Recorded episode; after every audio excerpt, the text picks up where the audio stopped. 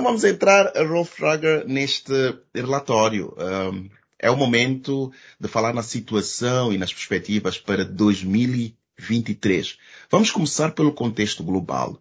Como é que depois de uma pandemia, depois de crises interconectadas, depois de situações ainda sombrias como a guerra na Ucrânia, que está ainda por resolver, é vista a economia global neste momento? É, digamos que a economia mundial atualmente ele está sofrendo diretamente ou indiretamente de toda uma série de choques que afetaram negativamente a economia eh, global e também das reações por parte dos governos e das autoridades econômicas a esses efeitos. Então, quais são uh, esses principais choques que afetaram ou continuam afetando indiretamente a economia global? Em primeiro lugar, uh, houve, obviamente, a pandemia e todos os seus efeitos de redução brutal do nível de atividades econômicas, de lockdown, uma queda brutal do comércio internacional, uh, da produção, etc., que em si já causou, causou uma recessão muito forte desde uh, 2020, quando eclodiu a pandemia. E, uh, em si, alguns países, algumas regiões recuperar, recuperaram o nível de atividade econômica pré-pandemia, outras não, e é especialmente o caso da África. A África até hoje não conseguiu recuperar o nível de atividade econômica pré-pandemia. Bom, esse é um primeiro choque muito importante. Em seguida, veio a guerra na Ucrânia, que uh, começou há praticamente um ano, em fevereiro de 2021, é, e os seus efeitos indiretos foram uma alta brutal do preço de energia, gás, petróleo, do preço de adubos, de fertilizantes, o que teve um impacto negativo muito, muito forte, especialmente para os países que dependem da importação de alimentos. Por quê? Porque isso, primeiramente, se refletiu num aumento do preço doméstico interno dos alimentos, o que afeta especialmente as camadas mais pobres da população, significa um empobrecimento imediato da população, especialmente as camadas mais pobres, não só por causa dos, dos alimentos, mas também por causa da energia, porque todos somos consumidores de energia. Então, isso significou já uma queda no poder aquisitivo das populações, tanto das classes médias como das classes mais pobres, isso em geral para todo mundo, especialmente nos uh, países em desenvolvimento. Em reação a essa alta de preços, os bancos, é, é, houve, isso se traduziu no aumento da inflação, especialmente nos países centrais, na América do Norte, na Europa Ocidental. Ora, como as autoridades monetárias reagiram a esse aumento da inflação, porque é, há que se considerar que a inflação nesses países centrais atingiu níveis que não se viam há 40 anos. Então foi um choque de inflação muito forte. Isso levou a uma reação muito abrupta das autoridades monetárias, especialmente nos Estados Unidos e na União Europeia, através do aumento muito rápido, muito acelerado das taxas de juros para os países em desenvolvimento que já tinham um nível crescente de dívida externa desde antes da pandemia, isso foi um choque adicional, dessa vez financeiro, muito grande. Por quê? Porque o custo do serviço da dívida dos países que têm um certo nível de dívida externa aumentou violentamente. Então, isso significa que a, a, aumentou para eles o gasto de dívidas estrangeiras com, eh, em termos da importação de alimentos, em termos da importação de energia, em termos do uh, serviço da dívida externa. Além disso, houve um outro efeito também do lado financeiro, que foi o fato que com o aumento do nível das taxas de juros nos países centrais, isso provocou um refluxo dos capitais dos países em desenvolvimento na direção dos países centrais, principalmente, mais uma vez, Europa, Estados Unidos.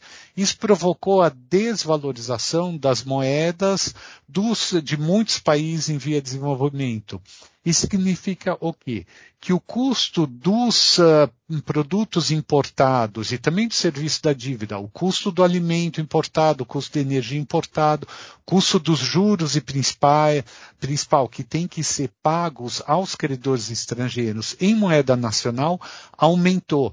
Então você tem uma conjunção muito forte de fatores uh, negativos que estão afetando o, mundo inteiro, inclusive os países em via de desenvolvimento. E para além dessa crise eh, do ponto de vista da saúde, que foi a Covid, essa crise econômica, que é a crise inflação, a reversão dos fluxos de capital, nós temos também a aceleração da crise climática, da, da crise ambiental, que eh, significa que, especialmente os países nas regiões tropicais, são aqueles que são mais afetados por eventos uh, climáticos extremos, do tipo cheia, uh, seca, inundação, etc., etc., praga de gafanhotos, etc. Então, isso é mais uma série de crises as quais que afetam especialmente os países em desenvolvimento, os países mais pobres, que são justamente aqueles que têm menos, menor possibilidade de tomar ações corretivas contra essas crises. Estamos em 2023. Pela frente, mais uh, sete anos para cumprir os Objetivos de Desenvolvimento uh, Sustentável e todo este turbilhão de desafios. Como é que resumiríamos este uh, relatório em termos de desafios, passos concretos a dar uh, para que este ano fosse tivesse um melhor cenário, mas acima de tudo para que o rumo fosse ajustado até 2030. É justamente esse é um dos maiores desafios aos quais está confrontada a comunidade internacional. Em 2023, como consequência de todos esses processos é, de que acabamos de falar, há uma previsão de uma desaceleração ainda maior do nível de atividade econômica. O PIB, Produto Interno Bruto Mundial, está projetado que o crescimento dele que em 2022 foi de 3%, vai cair em 2023 para 1,9%, ou seja, ainda mais fraco que em 2022. Isso tem efeitos profundamente negativos sobre a consecução dos Objetivos de Desenvolvimento Sustentável, os ODS. É, se a gente dá um passo atrás, aqui pensar que já em 2020 a eclosão da pandemia significou um golpe extremamente duro para os ODS. Por quê? Porque uh, com a crise econômica em 2020 significou um aumento muito grande da pobreza, especialmente nos países mais pobres. Por outro lado, por efeito de lockdown, etc., etc., houve um regresso muito grande no nível de educação, especialmente nos países mais, mais pobres, especialmente para as populações mais pobres. E do ponto de vista da saúde, para além dos efeitos diretos da pandemia, o fato de que os sistemas de saúde de todos os países do mundo, mas especialmente aqueles que têm menos financiamento, menos recursos, que são aqueles dos países mais pobres, eles tiveram que desviar recursos, hospitais, médicos, enfermeiros, etc., da, do tratamento das doenças, das enfermidades que já existiam para a pandemia. Isso significou uma certa negligência com as outras uh, doenças. E isso é um uh, processo que vai se uh, repetir agora. Por quê?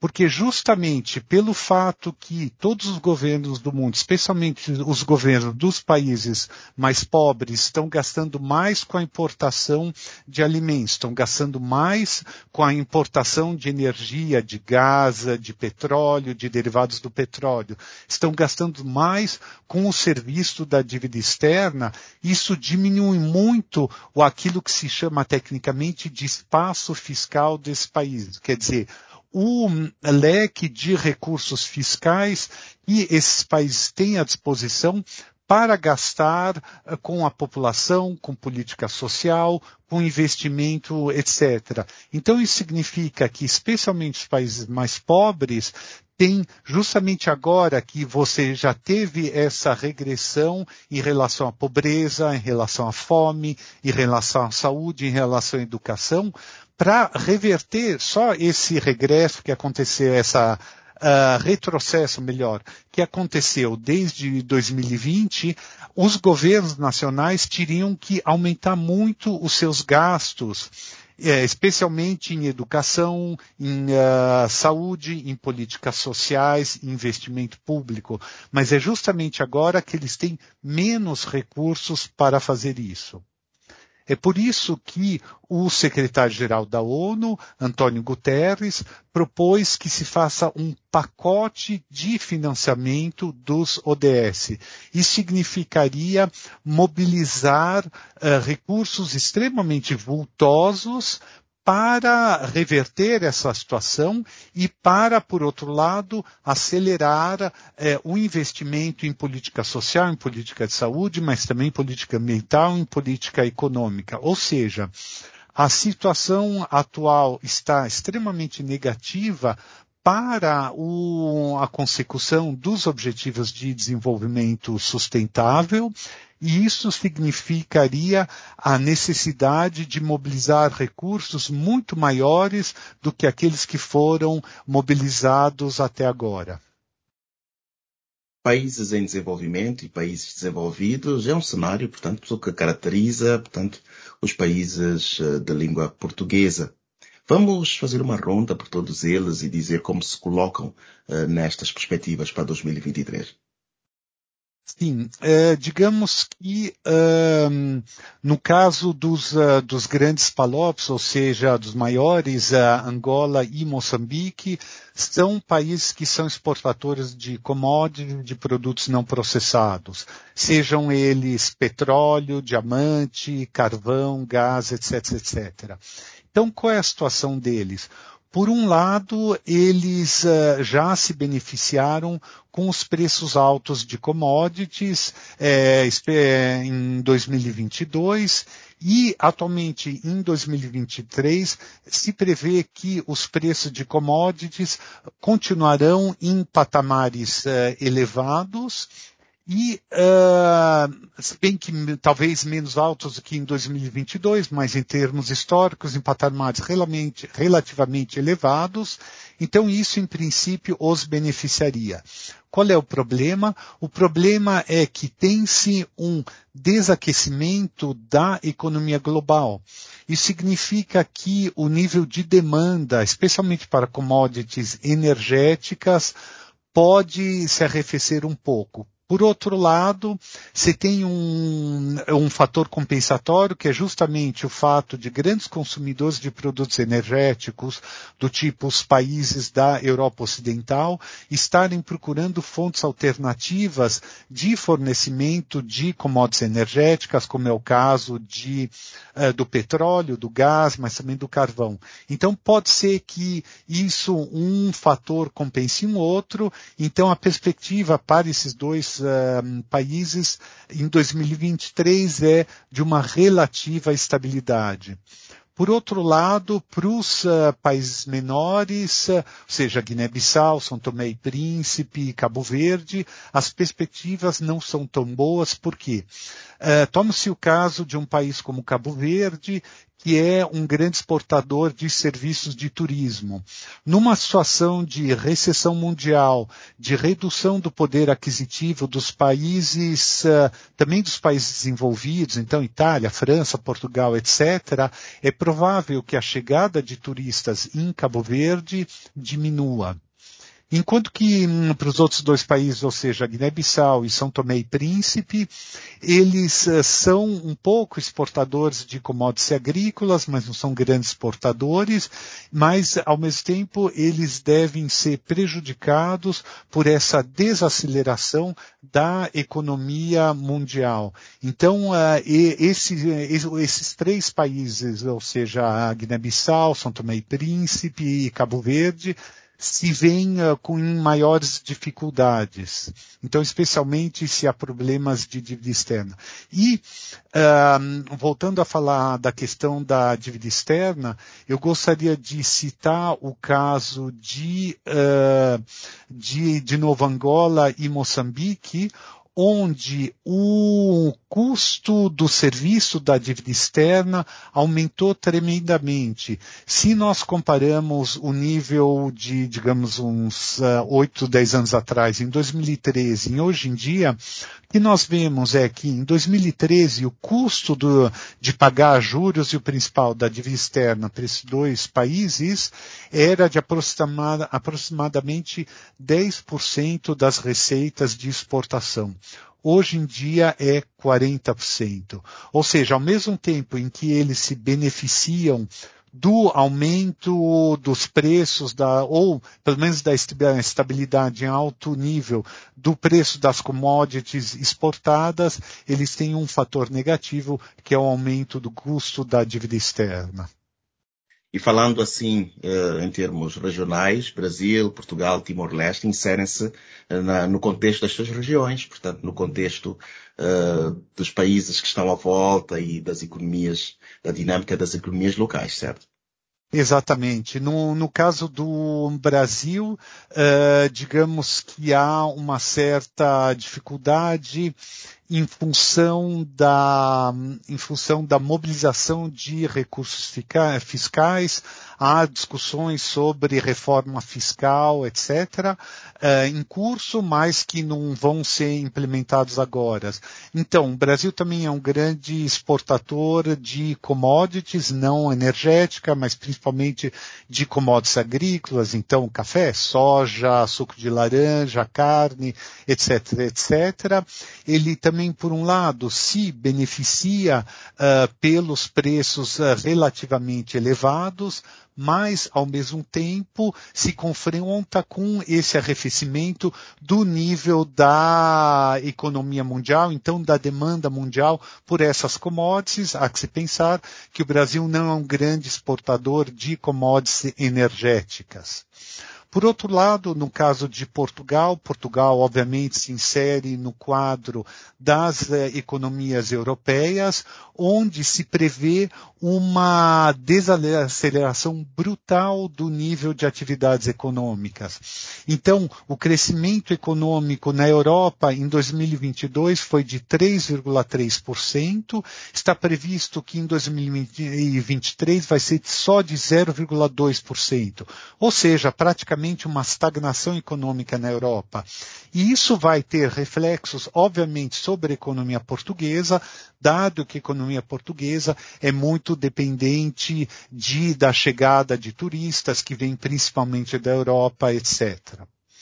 Por outro lado, no caso de Timor-Leste, é, é, Timor-Leste se vê é, confrontado com a redução da produção de petróleo.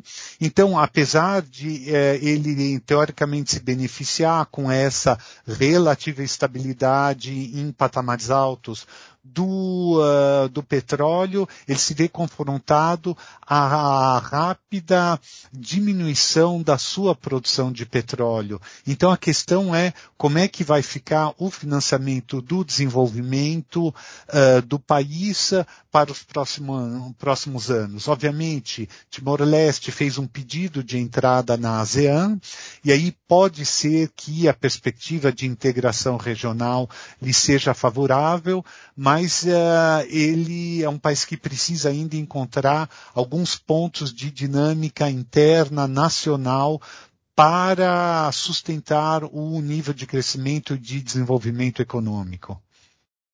Em suma, um ano de desafios é previsto neste relatório. Exatamente. Então, digamos que o quadro, há que se reconhecer, o quadro é profundamente sombrio, porque mesmo que todos esses fatores sejam mais ou menos no passado, ou seja, a pandemia, o efeito inicial da guerra na Ucrânia, a rápida elevação do nível da taxa de juros nos Estados Unidos e na Europa, não se exclui que haja adicionais aumentos do nível da taxa de juros, tanto nos Estados Unidos como na Europa, com todos os efeitos negativos que isso é, implica, etc., um arrefecimento do nível do comércio internacional, arrefecimento do nível dos investimentos diretos estrangeiros. É por isso que nesse contexto se torna ainda mais uh, importante esse chamado que a ONU está fazendo para mobilização de fundos para recuperar a Agenda eh, 2030, ou seja, a agenda dos Objetivos de Desenvolvimento Sustentável. O cenário é sombrio, por isso que é necessário que a comunidade internacional, países tanto ricos como pobres, encontrem uh, uh, um meios de se entender, uh, cheguem a um consenso sobre como relançar a atividade econômica e o investimento no desenvolvimento econômico e social, especialmente dos países mais pobres. Uma grande questão. Rolf Troger, muito obrigado por esta conversa com a ONU News sobre a situação econômica mundial e perspectivas para 2023. Obrigado, ONU News. É sempre um prazer. Obrigado.